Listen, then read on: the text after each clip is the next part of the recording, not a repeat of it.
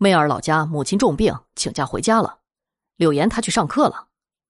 博然说这些的时候，脸上闪过一丝惊慌，只是头疼欲裂的阿雅没有留意。接下来生活如旧，只是柳岩经常苦恼，因为联系不上媚儿，反复问博然：媚儿走的时候都说了什么？博然不断重复着媚儿交代的话，每次说的时候，阿雅都觉得很奇怪。他说的一字不落，说话的样子就像背课文，古板而认真。最让阿雅感觉奇怪的是，不管柳岩怎么问他，都没表现出一丝不耐烦。他把疑问悄悄的和柳岩说了，柳岩反应淡淡的：“不会的，你想多了，是我太思念媚儿了，老是问。”阿雅还是觉得奇怪，总觉得自己一觉醒来，很多事情都不一样了。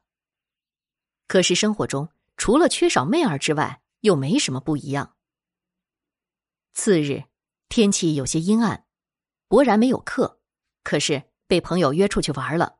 屋里留下了柳岩和阿雅。阿雅做好了饭，叫柳岩一起吃。柳岩懒懒的趴在床上发着短信，头也不抬的说道：“行，你先吃。”阿雅好奇，一屁股坐在他的身边，看他发短信。柳岩斜眼瞧了他一眼，说道：“穿那么暴露，还在我眼前晃悠，不怕我生出邪念啊？”阿雅扑哧一笑，道：“得了吧，你能看上我？你的眼里就只有媚儿。”这话说的酸溜溜的。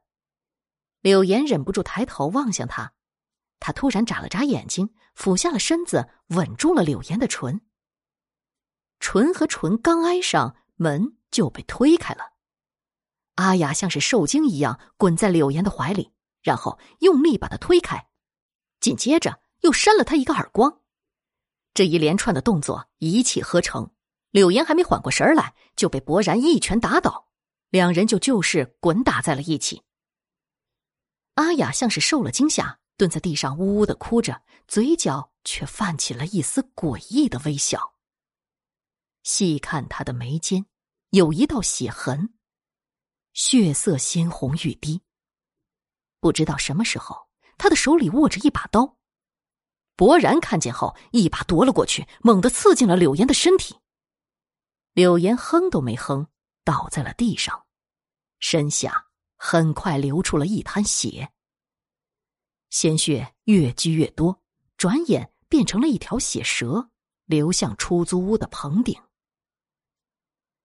博然握着刀，傻傻的看着柳岩的尸体，突然哈哈大笑起来。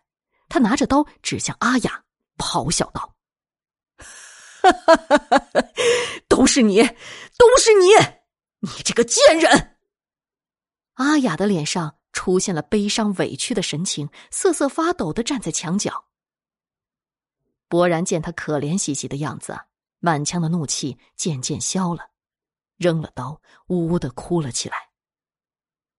阿雅走过去，把他的头搂在怀里，安慰他说：“别怕，我们把他的尸体处理掉，没人会发现的。”说完，他起身拿来一个皮箱，俩人合力把柳岩装进了皮箱里，埋在了床下。等到忙活完，天色已晚，俩人无心吃饭，收拾着行李，打算一走了之。这样的夏天，尸体很快就会被人发现的。阿雅问道：“我看床下还有一个皮箱。”博然脸色一僵，然后说出了他那天发疯杀了媚儿，只是隐去了他和媚儿上床的事儿。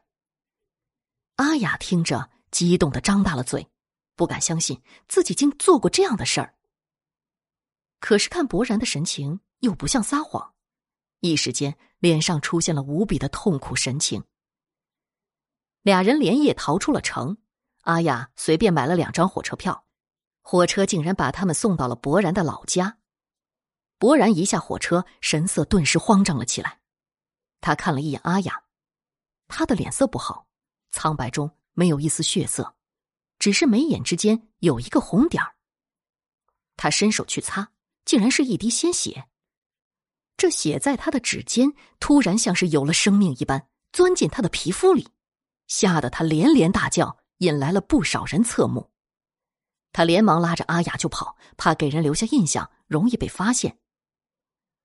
阿雅对他的惊叫视若无睹，表情越来越冷淡。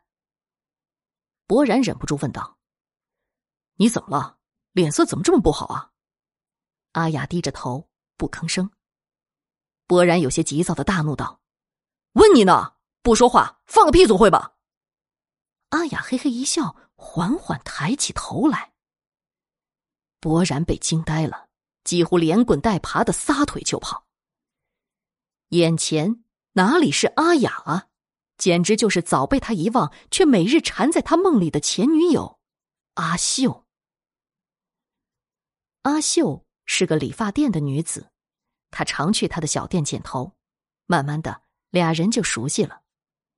博然其实对阿秀没什么好感，只是为了剪头不花钱，所以对他有些讨好。阿秀误会了，以为他对自己的好是追求，于是。他主动现身，俩人很快腻在了一起。那时，博然还在上高中，俩人的恋情没有公开。考上大学后，博然家里没钱供他上大学，他变得急躁不安。阿秀就拿出钱来让他去读大学，但是唯一的条件是先和他订婚。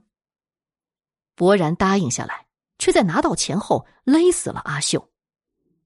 这一段往事像个恶魔一样，每晚扰得他不得安睡。如今故地重游，他的心里本来就是七上八下，又猛然瞧见阿雅的脸，活脱脱的就是阿秀，他一惊之下，慌不择路，他竟然跌跌撞撞的跑到了阿秀开理发店的地方。他更慌了，特别是扭头看见阿雅的身影始终在他身后，他嚎叫着。救命啊！可是他发现原本繁华的街道竟然一个人也没有。他害怕极了，拼命的奔跑。可是不管他怎么跑，始终还是在阿秀的理发店的门口打转。阿雅嘿嘿的笑声从四面八方传来，他恐惧的瞪大眼睛，猛然瞧见一条血蛇向他爬来。砰的一声，血蛇爆了。鲜血溅了他一头一脸，他惊慌的抹着血，这些血转眼间变成了无数条血虫，啃噬着他的身体。博然嚎叫着用手去抓那些虫子，可他用力过猛，把脸都抓破了。这些血虫就从伤口爬进了他的皮肤里，他用手去抓，使劲的抓，一个劲儿的把眼珠子都扣了下来。可他停不下来，继续抓着。最后，他抓住了自己的喉咙，不一会儿就把喉咙抓破了，血顺着喉咙涌了出来，然后在地上聚集起来，变成了一个人形。阿雅直觉浑身一震，猛然惊醒，发现自己躺在屋外，他踉踉跄跄的走进屋子，大喊道：“梅儿，博然。”柳岩，屋子空荡荡的回响着他的喊声。砰的一声，房门突然关上了。随后，棚顶伸出几只血手，抓住了阿雅的身体，猛然一拉，刹那间，棚顶呈现出四个人形血痕。